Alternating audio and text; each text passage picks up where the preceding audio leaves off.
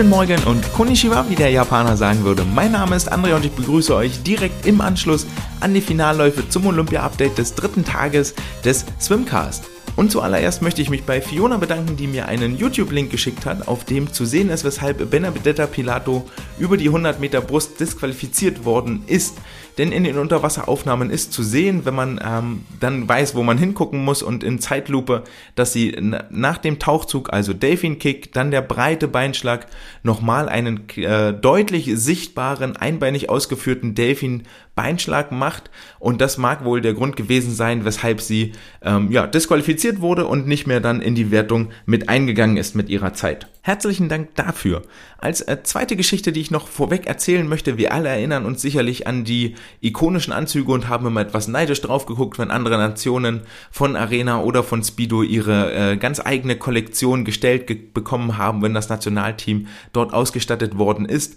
Das ist inzwischen nicht mehr nur noch den äh, äußerst erfolgreichen amerikanischen oder australischen Schwimmnationen vorenthalten, sondern Arena hat hier sein Landesprogramm erweitert. Unter anderem haben auch die äh, Niederländer zum Beispiel so richtig schöne orangefarbene Anzüge und jetzt endlich haben auch die von Arena gesponserten deutschen Schwimmer und Schwimmerinnen ihre eigenen Landesfarben auf den äh, Wettkampfbadeanzug äh, gedruckt. Das sieht sehr, sehr hübsch aus, wie ich finde. Also haltet gerne mal die Augen offen in den Vorläufen, in den Halbfinals, ob ihr einen der deutschen Schwimmer in diesem speziell angefertigten Wettkampfanzug seht. Und mit diesen beiden kleinen Informationen vorweggeschickt, lasst uns einsteigen ins Wettkampfgeschehen. Wir haben heute insgesamt fünf deutsche Starter und Starterinnen gesehen, vier Vorlaufwettkämpfe und dazu im Finalabschnitt noch vier Finalwettkämpfe, bei denen gestern das Halbfinale stattgefunden hat. Es gab also ein volles Programm im Wettkampfbecken und deswegen lasst uns direkt loslegen und starten mit den Vorläufen und Halbfinals des heutigen Tages. Wir beginnen mit den 200 Meter Freistil der Damen. Hier waren zwei deutsche Starterinnen dabei. Isabel Gose und Annika Brun haben sich in den Vorläufen von 12 bis 14 Uhr deutscher Zeit ganz hervorragend geschlagen. Beide neue Bestzeiten aufgestellt. An Isabel Gose in 1,56,80 den Vorlauf auf Platz 9 beendet. Annika Brun in 1,57,15 nur drei Zehntel dahinter auf dem 13. Platz ins Ziel gekommen. Auffällig war bei beiden vor allen Dingen, dass Annika Brun die ersten 100 Meter sehr, sehr schnell von vorne weggepaced ist, dort in äh, 56,7 Sekunden ähm, deutlich vor Isabel Gose lag, die in 57,1 Sekunden die ersten 100 Meter bestritten hat, die dann allerdings am Ende auf der letzten Bahn noch wesentlich mehr Energie hatte, dort acht Zehntel gegen Annika Brun gut gemacht hat, was letztendlich sich in vier Plätzen besserer Platzierung niedergeschlagen hat.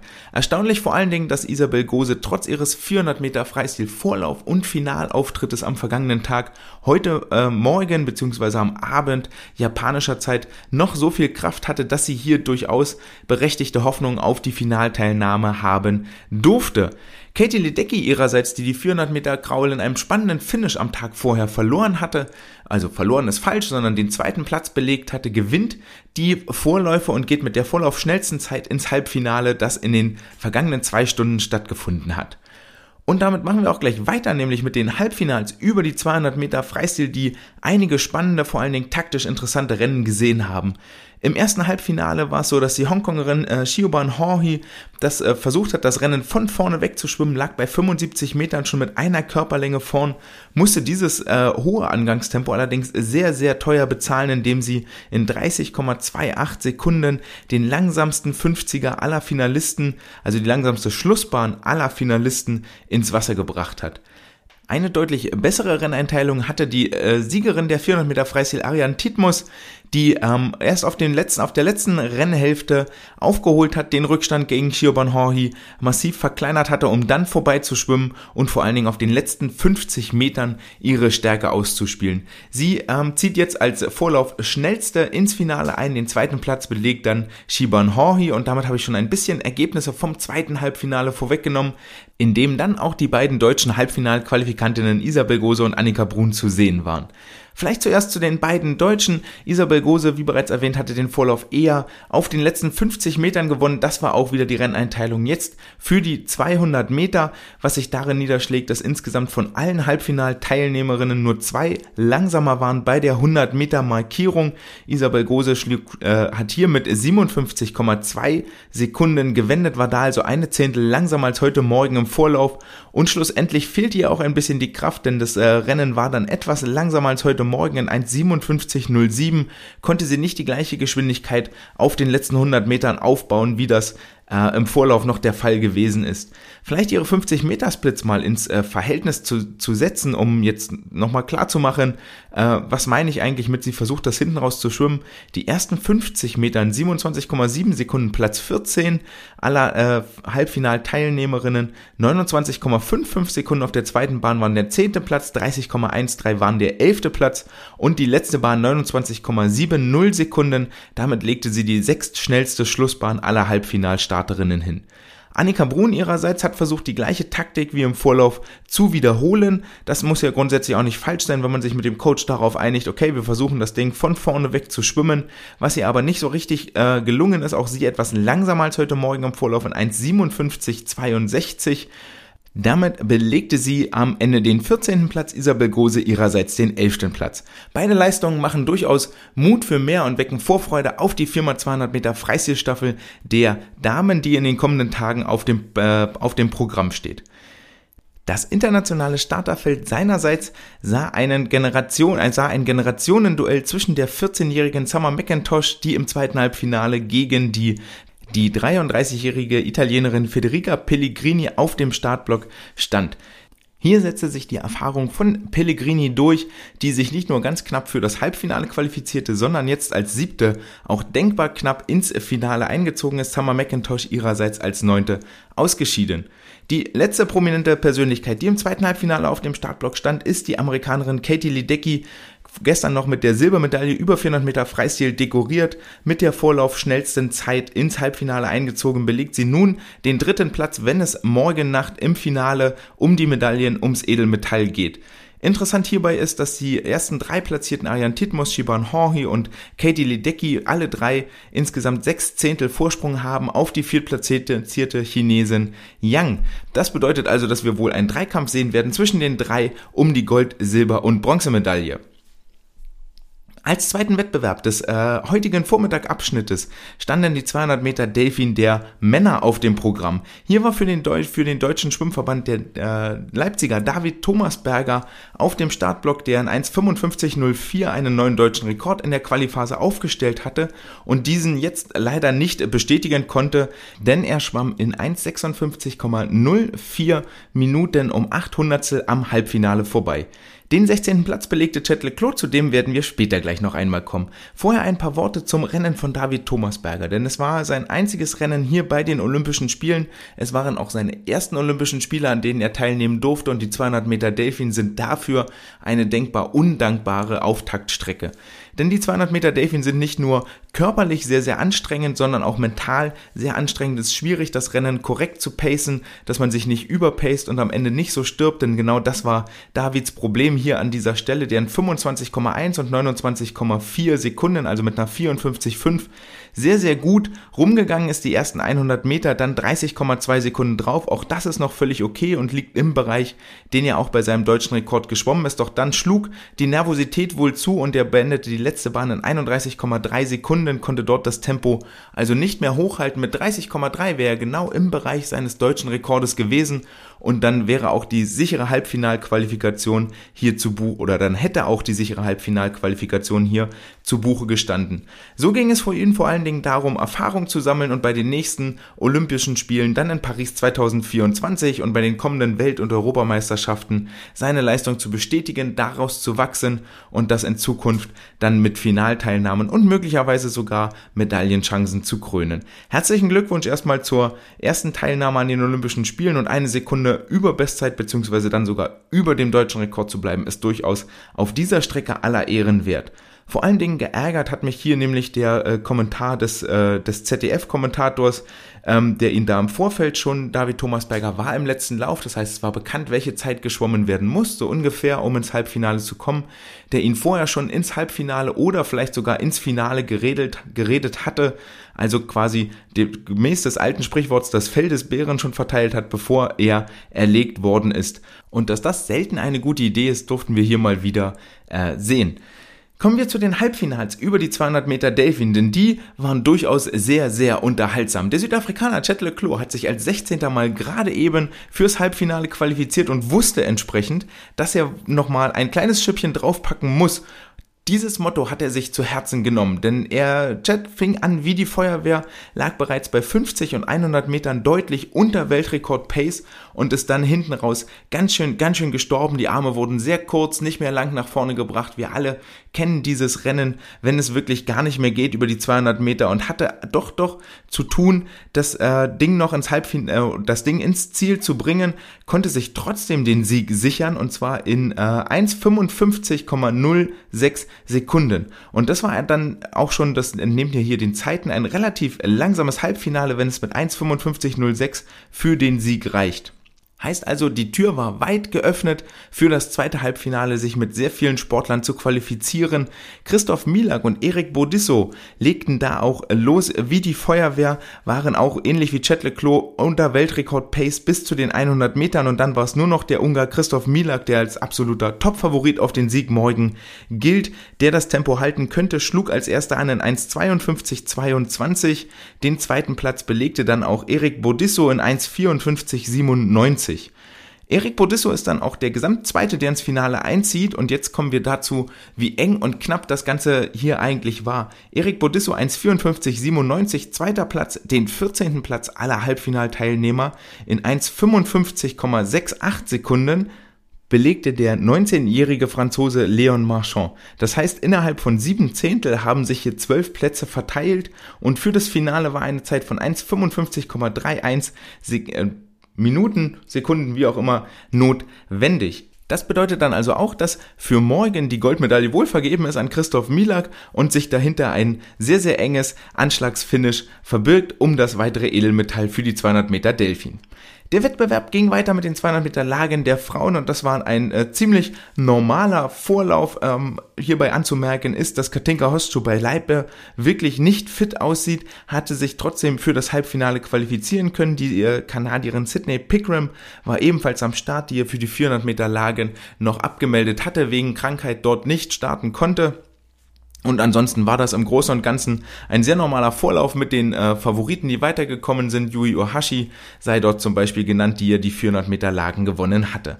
Dementsprechend ähm, entspannt und weit auseinandergezogen ging es in die Halbfinals rein und das erste Halbfinale kam schon sehr, sehr langsam vor, denn äh, Katinka Hostschuh belegte hier den fünften Platz und war damit eigentlich schon so gut wie ausgeschieden. Denn in der, also aus beiden Halbfinals qualifizieren sich ja die acht Zeitschnellsten für das Finale letztendlich. In der Regel ist das tatsächlich vier äh, Schwimmer, Schwimmerinnen aus dem ersten Lauf, vier Schwimmer, Schwimmerinnen aus dem zweiten Lauf.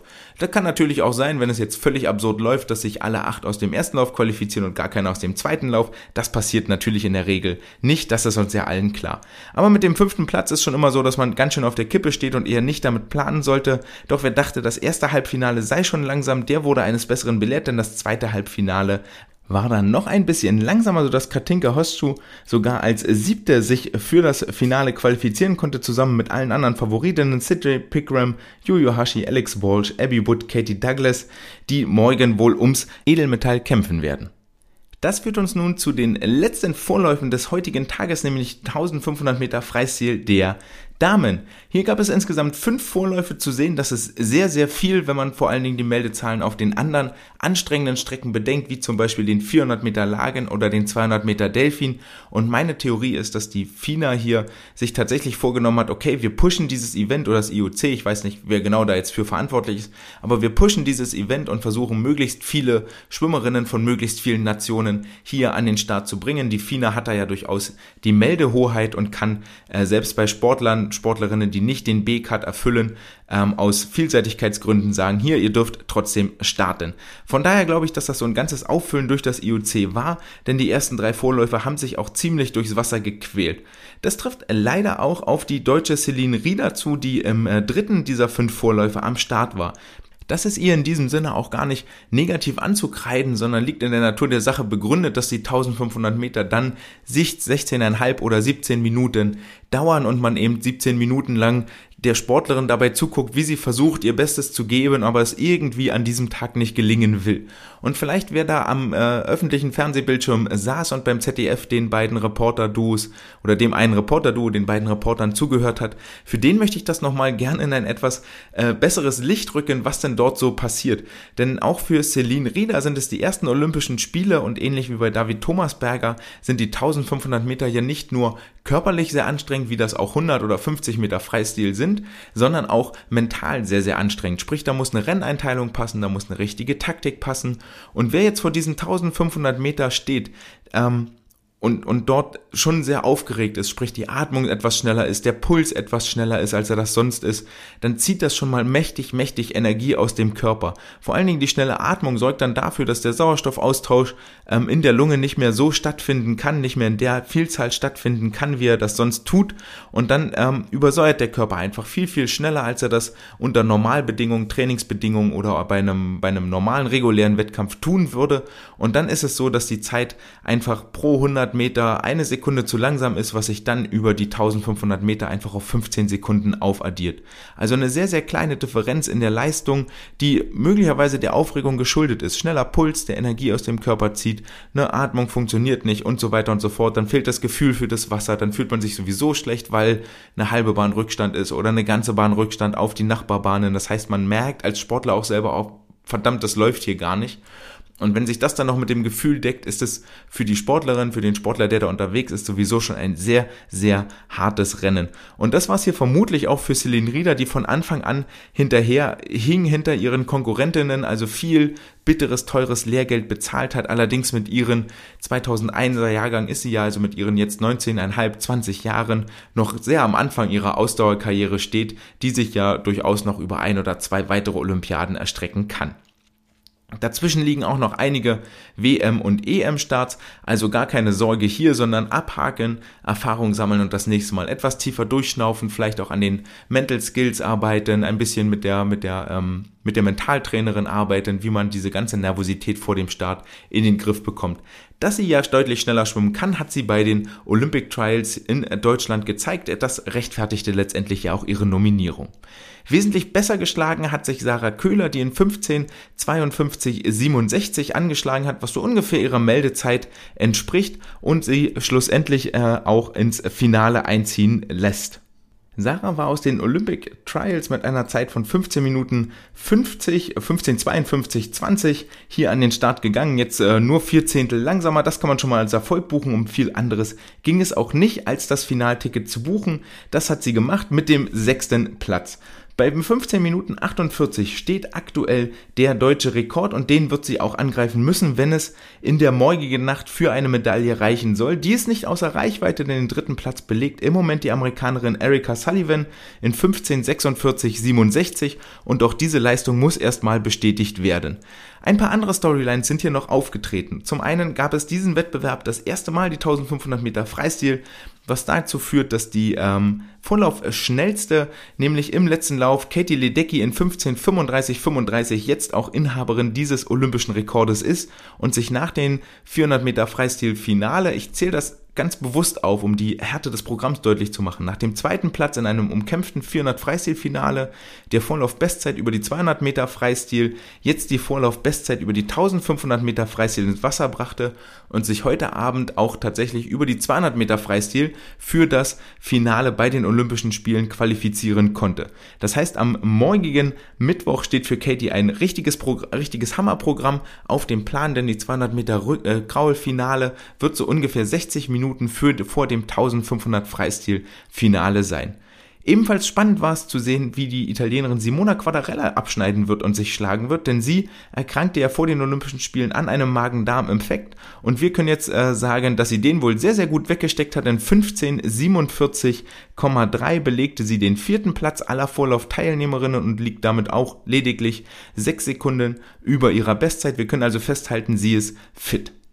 Dass dieses Programm von Katie Ledecky nicht einfach ist, sehen wir zum Beispiel an der Chinesin Li Bingji, die äh, ähnlich wie Ledecky über die 400 Meter Freistil im Vorlauf und im Finale stand, über die 200, dort auch Dritte wurde im 400 Meter Kraul Finale, über die 200 Meter Freistil im Vorlauf nur, nur in Anführungsstrichen den 20. Platz belegte und jetzt auch die 1500 Meter Freistil geschwommen ist und hier den 10. Platz belegte, also über die 200 und die 1500 Meter Freistil jeweils den Sprung in die nächste Runde verpasst hat und das rückt die Leistung, die Katie hier erbringt, durchaus nochmal in ein anderes Licht. Die Zeit von äh, Celine Rieder bin ich euch noch schuldig. Ihre Vorgangs- oder ihre Eingangszeit, Meldezeit, Bestzeit war 16.09 geschwommen. Jetzt in Tokio ist sie 16.32,57, also 23 Sekunden langsamer. Warum das gar nicht so ein Beinbruch ist, sondern viel eher als äh, Chance und als Erfahrung gesehen werden sollte, habe ich ja äh, vorhin bereits erklärt. Und damit haben wir die Vorläufe und die Halbfinals abgearbeitet und wir kommen zu den vier Finalentscheidungen, die heute Nacht ab 3.30 Uhr auf dem Plan standen und womit der Final- und Halbfinalabschnitt heute Nachmittag, heute Nacht auch eröffnet worden ist. Die 200 Meter Freistil der Männer. Hier durften sich die Briten um Dun äh, Duncan Scott und Tom Dean berechtigte Hoffnungen auf die Gold- und Silbermedaille machen. Äh, ihnen zur Seite standen die beiden Youngster, die beiden Junioren David Popovic und äh, Sanwoo Hwang aus äh, Korea, die sich ebenfalls mit starken Vorlaufleistungen für das Finale qualifiziert haben. Und hier war es äh, auch sehr, sehr interessant zu sehen, denn die Renneinteilung spielt eine entscheidende Rolle inzwischen auch bei den 200 Meter Freistil, nachdem ihn, nachdem ihn Thorpe ja vor einigen Monaten mal kritisiert hatte, dass die Weltelite die 200 Kraul eigentlich völlig falsch schwimmt, sondern dass man schnell ausgehen muss und dann oder schnell anfangen muss, schnell rauskommen muss und dann zusehen muss, dass man das Rennen nach hinten auch ins Ziel bringt, haben sich das wohl die Youngster zu Herzen genommen, denn sowohl David Popovici als auch San Wu Wang waren vorneweg als erste rum. San Wu Wang äh, die Wende bei 49,7 Sekunden gemacht, damit als erster rum zum Vergleich der Brite Duncan Scott in 51,4 Sekunden, also 1,6 Sekunden dahinter, was bei dem Tempo schon etwas mehr als einer Körperlänge entspricht. Am Ende musste der äh, Koreaner sein Angangstempo aber sehr, sehr teuer bezahlen, indem er dann nur Siebter geworden ist. Deutlich besser haben es die beiden Briten äh, gepaced, denn äh, um als Vergleich die letzten, ich habe ja schon bereits gesagt, dass äh, Duncan Scott als Sechster rum ist in 51,4 Sekunden. Er belegte am Ende den zweiten Platz in 1,44,26 hinter seinem Landsmann Tom Dean, der in 1,44,22 Sekunden die Goldmedaille gewann. Die letzten 50 Meter zum Vergleich, Duncan Scott 26,5 Sekunden, damit die schnellste Schlussbahn aller Teilnehmer. Tom Dean 26,8 Sekunden, die viertschnellste Schlussbahn aller Teilnehmer. Also die äh, schnellsten vier Schlussbahnen sehr, sehr eng beieinander. Und der Koreaner äh, Sanwoo Wang in 28,7 Sekunden auf der letzten Bahn. Zwei Sekunden verloren auf die beiden Medaillengewinner. Also da kommt die Differenz auch her. Da kommt die unterschiedliche Platzierung auch her. Dritter wurde der Brasilianer Fernando Schäfer an 1,44,6, sechs Sekunden, der damit ganz, ganz knapp die Oberhand behielt vor dem Rumänen David Popovici, den wir bei der Junioren-EM schon gesehen haben, der in 1,44,68 Sekunden äh, Vierter geworden ist. Die letzte Storyline, die wir hier noch erzählen müssen, vom Halbfinale zum Finale gab es insgesamt eine, einen Sportler, der sich verschlechtert hat, einer, der gleich geblieben ist und insgesamt sechs Sportler haben ihre Halbfinalzeit im Finale noch einmal steigern können. Eine erhebliche Steigerung der Wettkampfzeiten war auch über die 100 Meter Rücken der Frauen nötig, um sich hier ins Finale oder um die Medaillenkonversation reinzuschwimmen. Das war das zweite Finale, das wir heute Nacht erleben konnten und das versprach reichlich Spannung. Denn schon in dem Vorlauf und im Halbfinale wurden insgesamt vier olympische Rekorde aufgestellt, zwei von der Amerikanerin Regan Smith, einer von der Australierin Kaylee McKeon und einer von der Kanadierin Kylie Maas. Wie gestaltete sich das Rennen jetzt? Kylie Maas führte bei den 50 Metern, vor, überzeugte vor allen Dingen durch eine sehr, sehr starke Tauchphase, hatte dann auf der Rückbahn leichte Probleme, schwamm dort sehr, sehr nah an die Leine ran. Das hatte ich ja bereits gestern schon mal so als Auffälligkeit bei den Rückenschwimmern tituliert.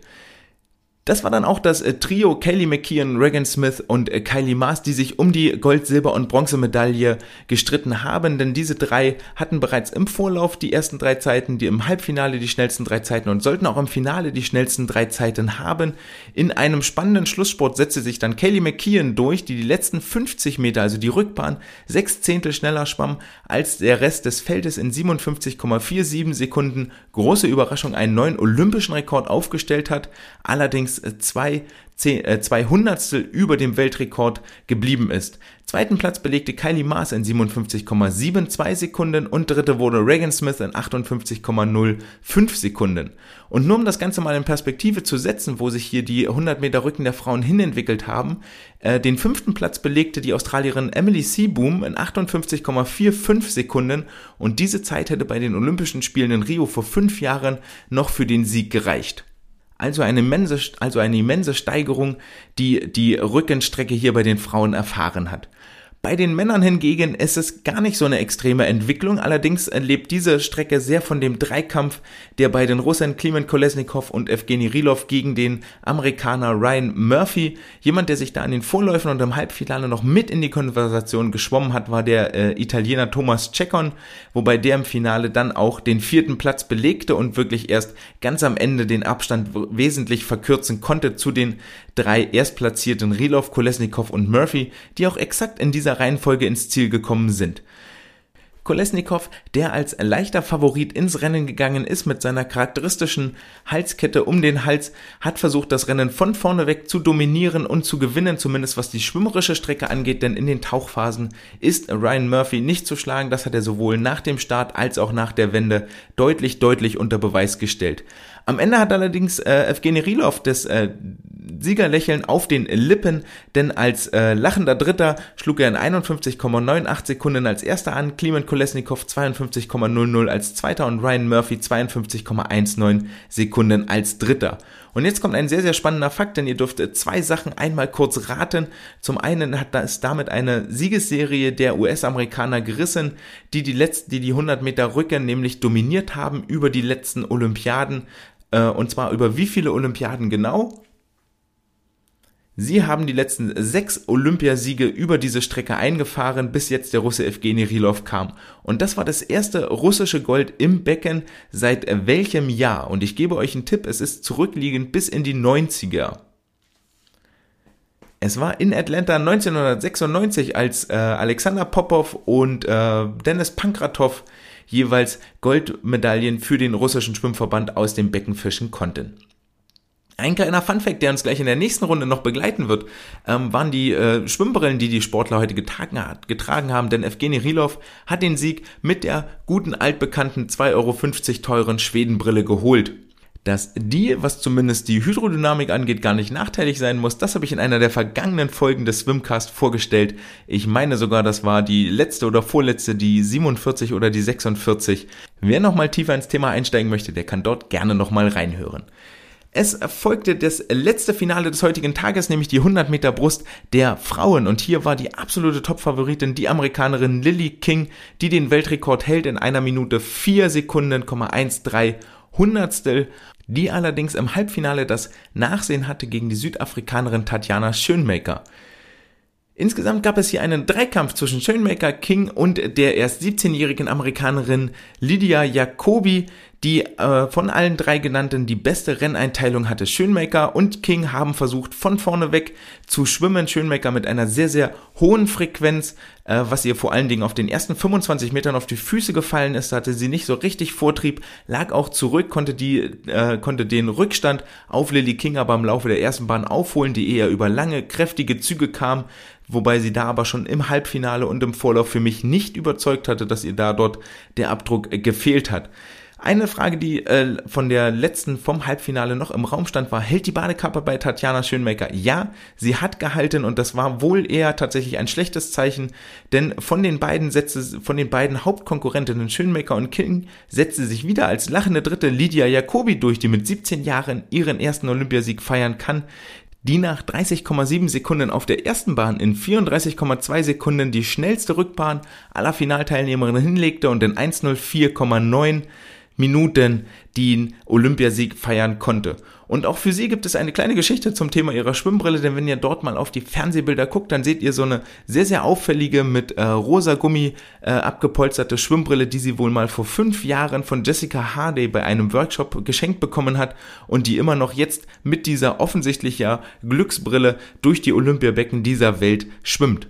Das ist vor allen Dingen deshalb schön zu sehen, weil man daran nochmal erkennen kann, welchen Impact denn so erwachsene, erfahrene Sportler haben, welchen Einfluss und welche Vorbildfunktion sie dort auf die jüngeren Aktiven ausüben, dass die wirklich ähm, solche Sachen so lange mit sich rumtragen und immer noch benutzen. Das gleiche war jetzt, dass in den Social Media Kanälen ein äh, Foto nochmal kursierte von Emily Seaboom und äh, Kaylee McKeon, als Kaylee McKeon erst äh, neun Jahre alt war und Emily Seaboom zusammen mit ihr ein Foto gemacht hat. Davon gibt es inzwischen einige Stories, wo äh, berühmte Stars mit ganz jungen Nachwuchssportlern Fotos machen oder sie am Fernsehen inspirieren, um dann selber Olympioniken zu werden und für ihr Heimatland auf den Startblock zu steigen.